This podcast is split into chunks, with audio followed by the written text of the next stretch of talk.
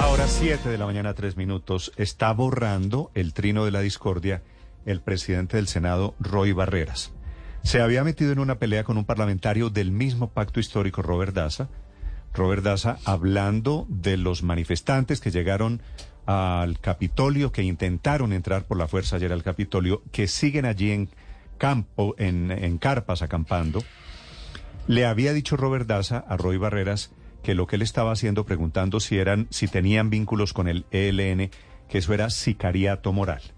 Y entonces Roy esta mañana dice lo siguiente, Ricardo, acepto tu rectificación y tu invitación a rectificación mutua. Me imagino que eso quiere decir no me digas sicario moral y yo borro. Claro. El diálogo siempre es el camino, borro mi trino de la discordia, pero ayúdame a desbloquear el ingreso de ciudadanos de todas las regiones que tienen derecho a ingresar al Capitolio. La protesta sin bloqueo es legítima. Y borra el trino.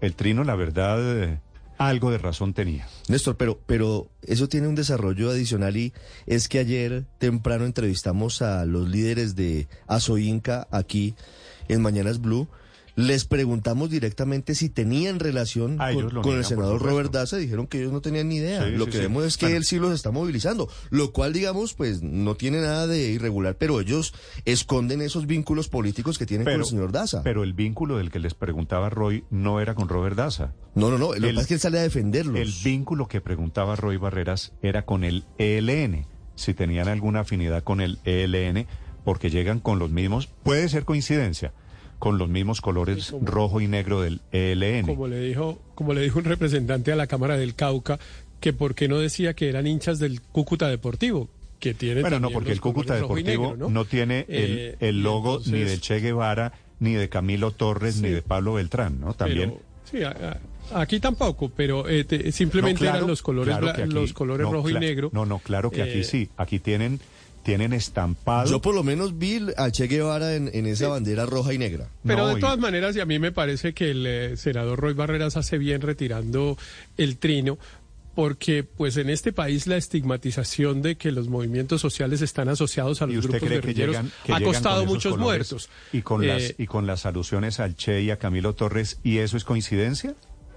Esa no las vio, esas, Pues esas yo, imágenes yo usted no, las yo vio. no sé si es yo no sé si es coincidencia o no, pero insisto, la estigmatización de los movimientos sociales Pero como ocultar, asociados a la guerrilla Héctor, ha causado ocultar- muchos muertos en nexos- Colombia.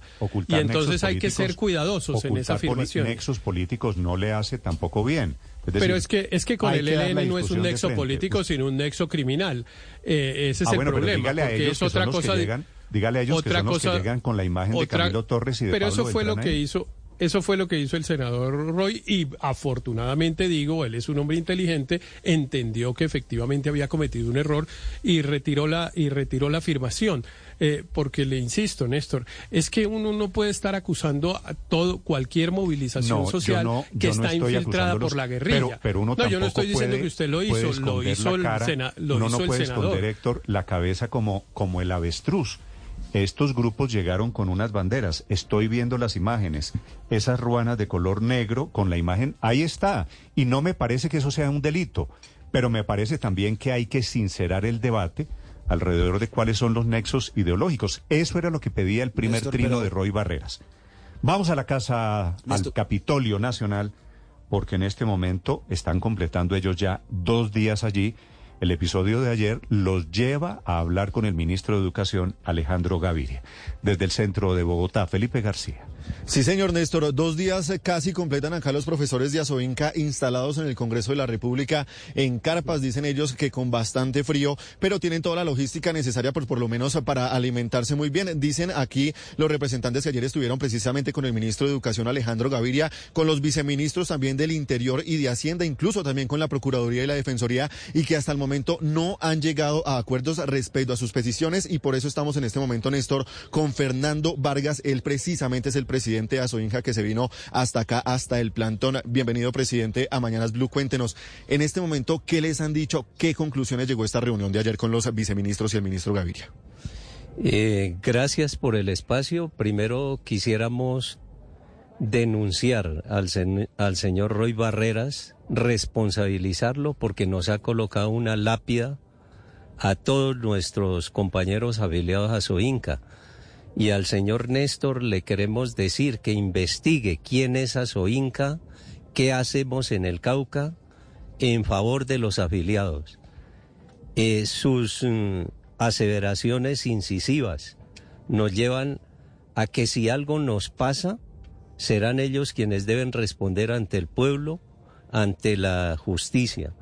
No podemos alegremente utilizar un micrófono para estigmatizar cualquier movimiento. Nosotros somos, ASOINCA es una organización legalmente constituida con personería jurídica y lo que intentamos hacer es ser consecuentes con nuestros afiliados. En este caso, esta lucha sin, sin capucha, sin nada, con la cara destapada para que nos observen, que lo único que estamos intentando es primero, denunciar el criminal modelo de salud que existe en Colombia.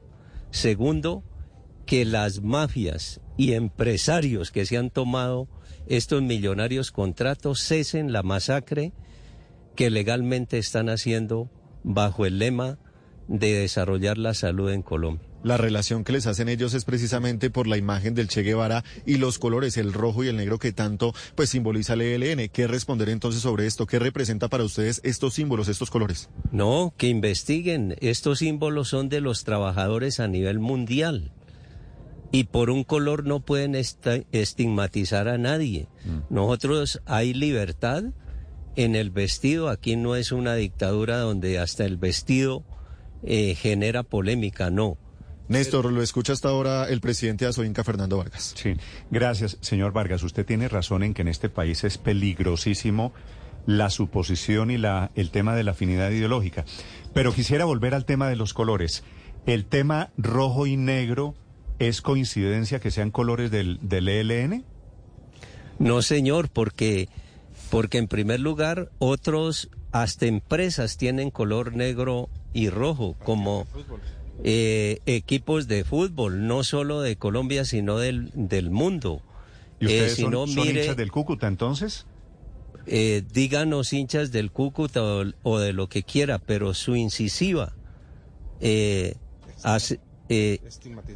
aseveraciones que hacen lo que, lo que también genera es ante toda la población eh, unos comentarios que no son reales, porque ustedes no investigan, ustedes Pero por suponen. señor Vargas, le estoy preguntando. Nosotros no somos de ningún lo de los colores de ningún partido político. puede tener razón que son colores que pueden ser colores cualquiera al azar. Y las imágenes de Camilo Torres, la imagen del Che Guevara, la imagen del de Pablo Beltrán, que tienen ustedes en esa especie de, de atuendos, de ruanas, que llevan son por qué? Primero, venga al sitio y demuéstrenos que aquí está Pablo Beltrán. Demuéstrenos eso. No sea mentiroso. Que esté Camilo Torres, que esté Che Guevara, son insignias de aquellos que hasta dieron la vida por la gente pobre de este país, pero eso no quiere que usted también nos coloque la lápida a quienes hoy venimos ante el gobierno nacional a exigir una reivindicación porque en este caso de la salud es el derecho a la vida. Lo que lo invito es que venga personalmente y mire el poncho que tenemos y se dará cuenta que usted le está mintiendo a la opinión pública. Sí, señor Vargas, eh, la pregunta la hizo el presidente del Congreso, Roy Barreras. ¿Ustedes tienen algún, eh, es una pregunta que él borró, le informo esta mañana, de su cuenta en Twitter, pero la había hecho él ayer. Se la voy a hacer respetuosamente. ¿Tienen ustedes alguna afinidad con el ELN? No, señor. Nosotros somos una organización sindical legalmente constituida y entonces no tenemos derecho a que si nos iban a quitar 1.200 1.273 docentes de la planta de personal, no tenemos derecho a exigirle al gobierno que respete por lo menos lo que hoy tenemos o que si nos están matando con el criminal modelo de salud, no tenemos derecho a decirle al gobierno que transforme, que cambie ese criminal modelo. Eso es lo que estamos haciendo. Incluso invitamos a toda la población de Bogotá, de Colombia, que despertemos ante el criminal modelo de salud que impera aquí, donde lo que están haciendo consorcios empresarios es matar a la gente para enriquecerse. Sí, ¿Eso es un Fernando. delito decirlo? No es un delito, don Fernando. Ya le voy a preguntar acerca del trasfondo de las protestas porque noto un giro entre ayer y hoy y ya veo que van a respaldar al gobierno en la manifestación del 14 de febrero para presentar la reforma a la salud. Pero antes de ir a eso, don Fernando, quiero preguntarle acerca de por qué llevan en sus ponchos la foto del cura Camilo Torres, un hombre muy importante en la historia del siglo XX en Colombia, pero que terminó tomando el camino de las armas. El padre Camilo Torres termina muerto en patio cemento en el primer combate, siendo integrante, siendo guerrillero del ELN. ¿Por qué utilizan ustedes la figura de Camilo Torres? ¿A qué alusión hacen ustedes con Camilo Torres en sus ponchos? Simplemente hacemos a ese noble y humano gesto de un cura que viendo la desigualdad, la inequidad de este país, se atrevió primero a denunciar a la oligarquía colombiana y segundo a en la práctica realmente defender al pueblo colombiano.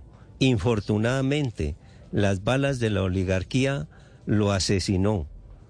Pero, pero él, ¿Es un delito él lleva- llevarlo por claro, eso? Él lleva el camino de las armas. ¿Ustedes apoyan eso? ¿Apoyan la, la, eh, la posibilidad de que si los cambios no se logran desde la legalidad es justificable armarse y levantarse No, en contra del régimen? No, señor, como organización sindical siempre hemos planteado el diálogo y para que le informen realmente el lunes mandamos la primer delegación con simplemente directivos de nuestra organización para que el gobierno diera solución. No dio solución, entonces llegamos ya otra delegación de 600 Ayer llegaron otros y esta mañana llegan una delegación de la comunidad afro, la Guardia Cimarrona.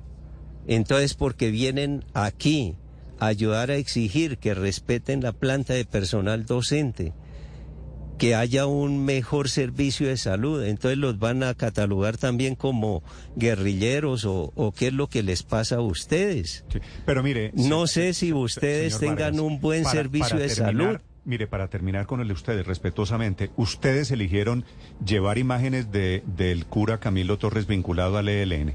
Llegan a la Plaza de Bolívar con imágenes de el Che Guevara. Llegan a la Plaza de Bolívar con imágenes del ELN. Por lo menos entienda, no considere un irrespeto preguntarle por qué o qué quieren decir esas imágenes. Ya le dije. Por eso, pero, Ojalá pero- usted pero entienda que esto merece por lo menos una explicación. Sí, se la voy O sea, a dar. Ustedes llegan con imágenes de Camilo Torres y el malo por preguntar qué quiere decir esa imagen es el periodista. No, simplemente decirle a todo el pueblo colombiano que ojalá hubiese miles de Camilo Torres, miles de Che Guevara que realmente ellos estuvieron con el pueblo y ante la desigualdad, ante la injusticia, ante la explotación desmedida, mientras unos enriquecen, otros estamos en mayor pobreza. Eso es delito pero nosotros ante todo estamos con el diálogo y aquí seguiremos en la Plaza de Bolívar hasta tanto el gobierno nacional tenga una respuesta favorable. Señor- señor Entonces Vargas, no nos estigmaticen y no nos coloquen una lápida, porque nosotros somos educadores de una organización sindical legalmente reconocida y que actuamos Sí, pero eh, yo no con los base a los estigmatizo, yo no los estigmatizo con mucho gusto. Usted tiene toda la razón. Pero en esta conversación solo hay una persona que ha hecho apología de la violencia, que es usted, señor Vargas.